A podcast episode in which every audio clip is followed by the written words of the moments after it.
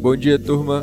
Hoje os senadores irão votar a PEC que abre caminho para uma nova rodada do auxílio emergencial.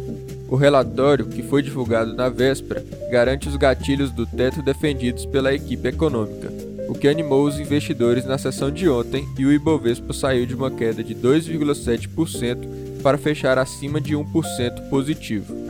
Nos Estados Unidos, senadores também podem iniciar hoje a votação do pacote de estímulos de 1,9 trilhão de dólares, já aprovado na Câmara.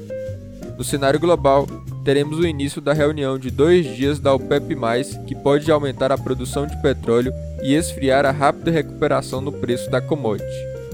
Na agenda de indicadores, teremos o PIB do Brasil no quarto trimestre, fechando o balanço de 2020, e nos Estados Unidos, dados de emprego do setor privado e o livro bege divulgado pelo Fed, que traz um panorama da economia americana. Para hoje é isso, uma ótima quarta-feira a todos.